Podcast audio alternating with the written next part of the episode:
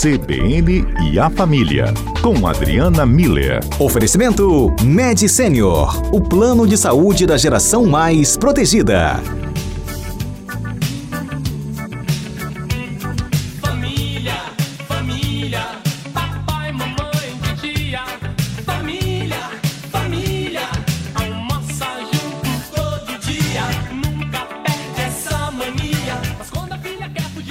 Doutora Adriana Miller, boa tarde. Quanto tempo que eu não falo com você? Boa tarde, Aurélio. Muito bom falar com você. Boa tarde aos nossos ouvintes, a toda a equipe aí do CBN.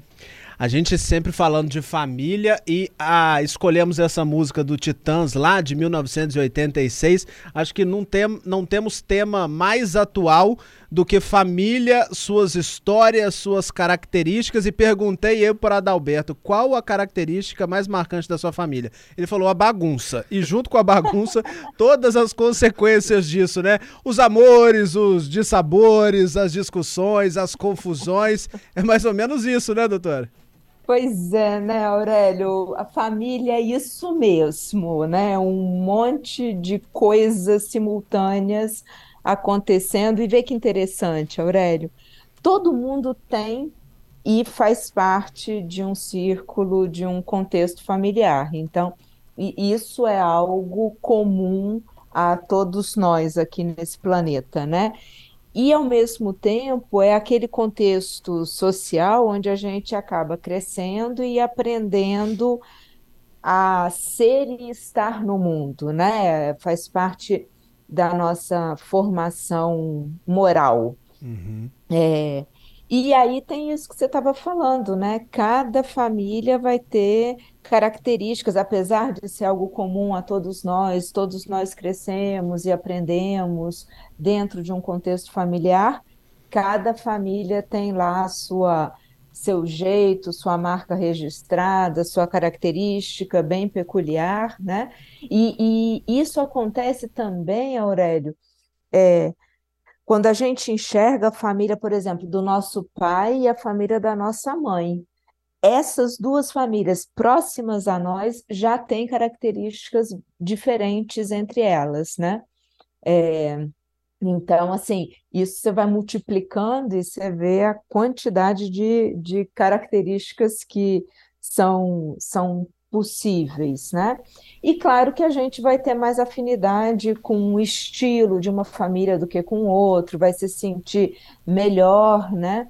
Num ambiente do que no outro, e, é, e tudo bem, né? Eu acho que isso também de, tem a ver com o jeito particular de cada um de ser. E aí é isso, vão ter famílias é, mais abertas, né? Festeiras, que sempre reúne todo mundo, casa cheia de parentes, de amigos, essas reuniões ah, animadas, fazem questão de sempre estar juntos, e tem outras famílias que são mais reservadas, mais caseiras, mais calmas, né? É, os encontros são menorzinhos, com, com grupos menores, né? Uma coisa mais, eh, talvez até profunda, né? Conseguem manter a distância, então não, não se não se preocupam em estar presentes o tempo todo, né? Tem famílias que são mais Descoladas. distantes, isso, mas não por isso menos afetivas, Sim, né? A sim. forma de demonstrar amor que, que muda. Tem famílias que são musicais, né, Aurélio? Sim, muito. Quando eles se reúnem, já sai um violão, já, já sai um, um batuquezinho, já sai um piano, já tem coisa acontecendo. Outras famílias são, é, vão se reunir por esporte, né? É, seja para ver alguém jogar, seja para assistir é, na televisão, mas enfim, né? O que une essa família o esporte. Outras são religiosas, enfim, tem de tudo um pouco nesse nosso país, nesse Tudo nosso um mundo. pouco, com toda certeza. E falando de característica, como você tá falando, a Aline mandou mensagem pra gente falando assim: olha, boa tarde. A marca da minha família é o bom humor. Fazemos piada com tudo, muitos apelidos que vão se derivando, conseguimos rir até dos dramas. Somos muito unidos. É a. a, a, a- família da Aline. E dentro disso, eu queria perguntar uma coisa para a senhora, porque a gente está falando aqui de é, é, famílias numerosas. A Adalberto falou da sua, eram seis pessoas? Seis É. tios que você teve? Seis tios, isso, doutora Adriana, só por parte de mãe, porque é minha mãe, mais seis irmãos. Por parte de pai, se eu não me perder nas contas aqui, meu pai eu acho que tem seis irmãos vivos também. Aí, Seis- olha ou só, seja, muita gente. tudo, é muita gente. Muita gente. É Lá na parte da minha família, de mamãe, minha avó teve 10 filhos. E não sei se é uma sensação, doutora Adriana, que parece que as famílias agora, por um motivo ou por outro, seja questão do tempo, da correria, da questão financeira mesmo, elas estão diminuindo. A- as famílias também estão ganhando novas roupagens no tamanho, nas formações e, consequentemente, nas marcas? Então, Aurélio, elas estão diminuindo, sim. Hoje, dificilmente a gente vai encontrar uma família que tem aí 10 filhos, né? Isso está cada vez é, menos comum, né? O, o mais comum são famílias lá com três, entre um e três filhos, né? É, então, sim, elas estão reduzindo. Mas vê que interessante, essas marcas que a gente está falando, da, que são as características de uma família, isso é mantido. Então, eu mesma conheci um- uma família, eles tinham um filho só, e todas as férias eles gostavam muito de viajar, e eles vieram de famílias muito festeiras, de reunião e tudo. Então, eles alugavam um, um mini ônibus Uhum. juntava o- os, é, a- os primos, né, dos, dos pais, é, e, e amigos da, da- do, do filho, enchiam o ônibus e iam viajar. Então, tá vendo que o, a característica da família continua. Sim. Eles continuam promovendo essa coisa da integração, mesmo a família sendo é, com um filho só.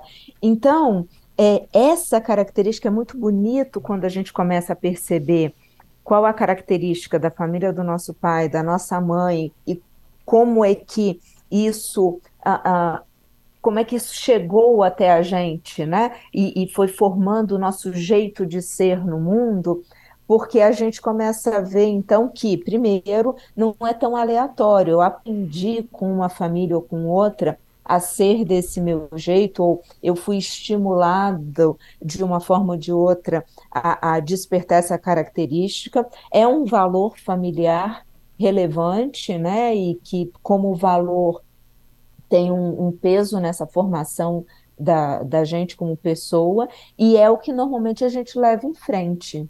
É, provavelmente a Aline, é, se não tem filhos, entendo, vai promover esse jeito de rir das coisas, de enxergar é, a, a vida de um jeito bem-humorado.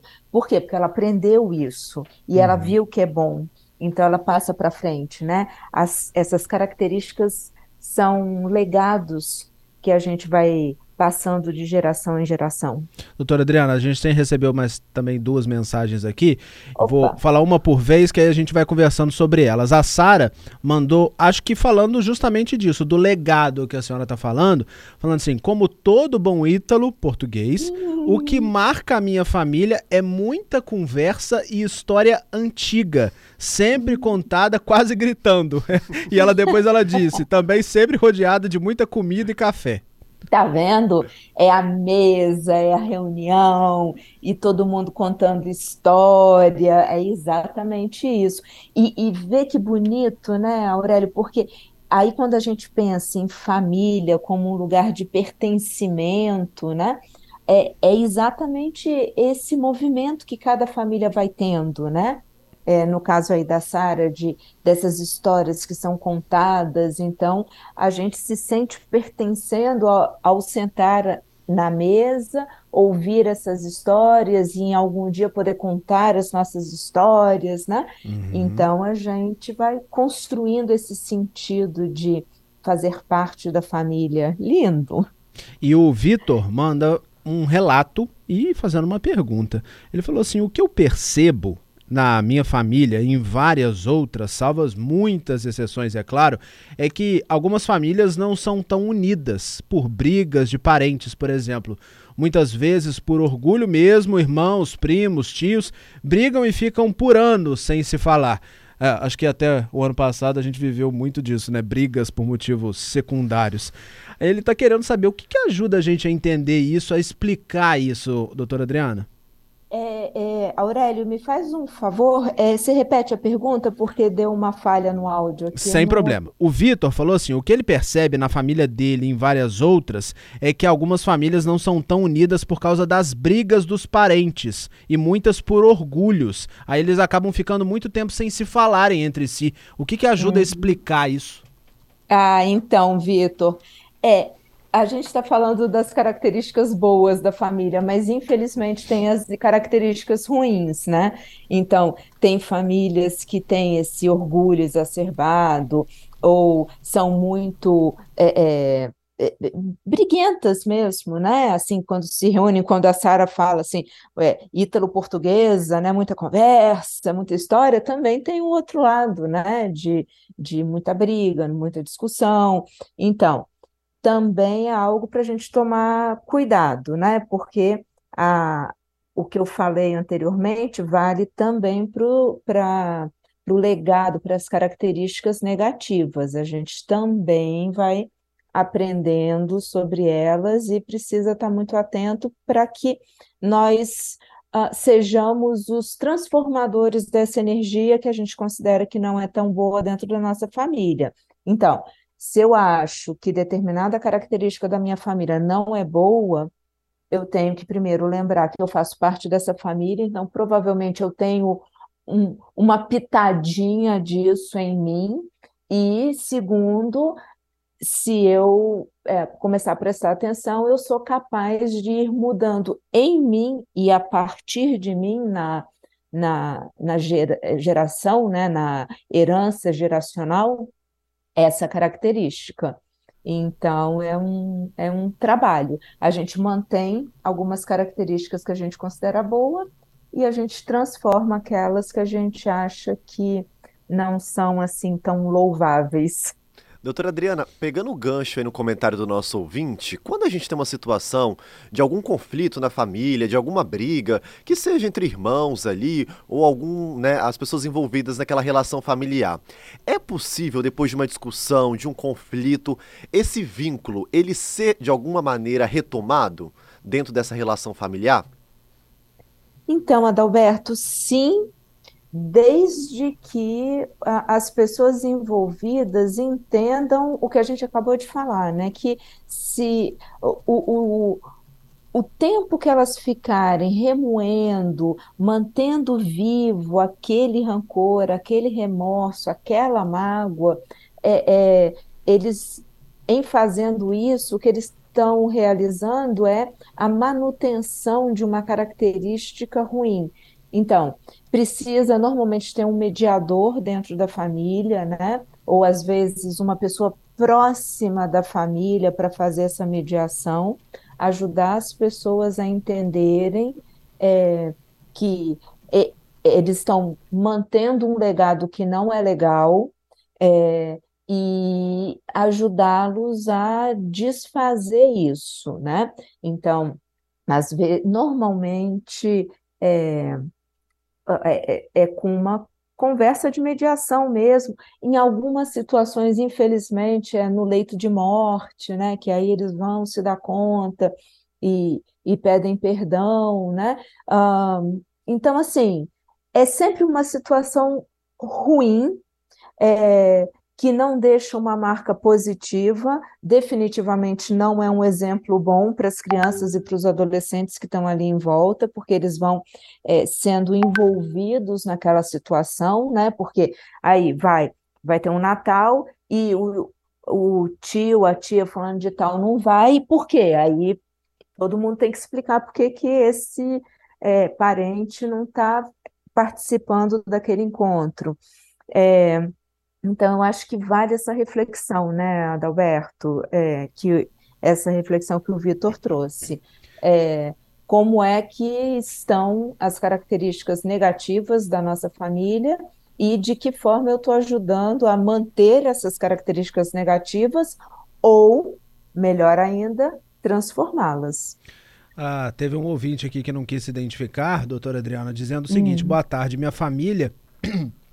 Perdão, foi sempre de muitas festas e brincadeiras. Depois do falecimento dos pais, os irmãos se separaram por causa de brigas de bens. Ou seja, as questões mundanas também influenciam na perpetuação dessas marcas, às vezes, né? É verdade. Olha que, que coisa, ah, que legado ruim, né? Que, que, e é tão comum isso, né, Aurélio? É, é exatamente esse relato é muito comum da gente ouvir, de famílias que tinham aparentemente uma integração bonita e que depois do falecimento o famoso inventário chega e pronto, vira uma briga interna e um afastamento é, das pessoas. Mais uma vez, né, é, acredito que sobre inventário em si tem o, o Zedu, né, para falar sobre isso.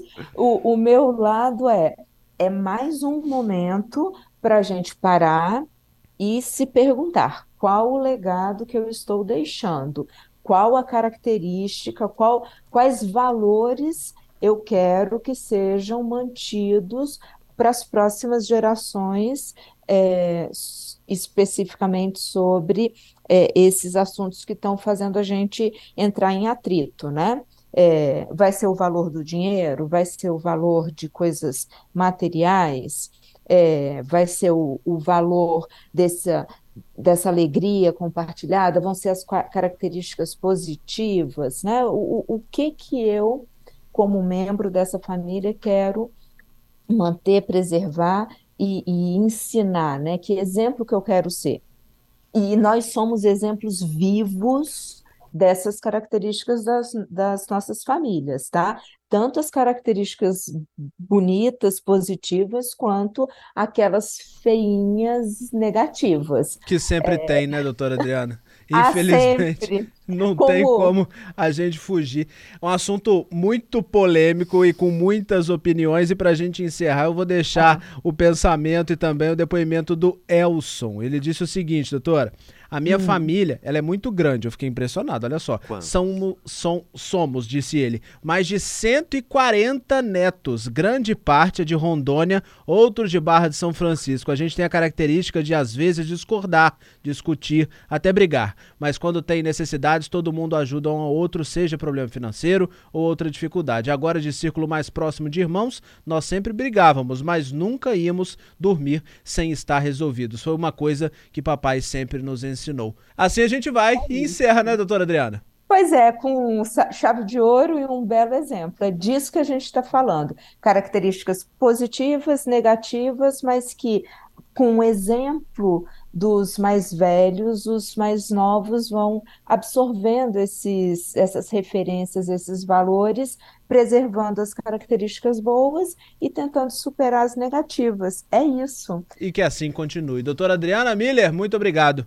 Aurélio, muito bom falar com você de novo. Um grande abraço a todos os nossos ouvintes. Obrigada aí pelas participações. Uma boa tarde para todo mundo.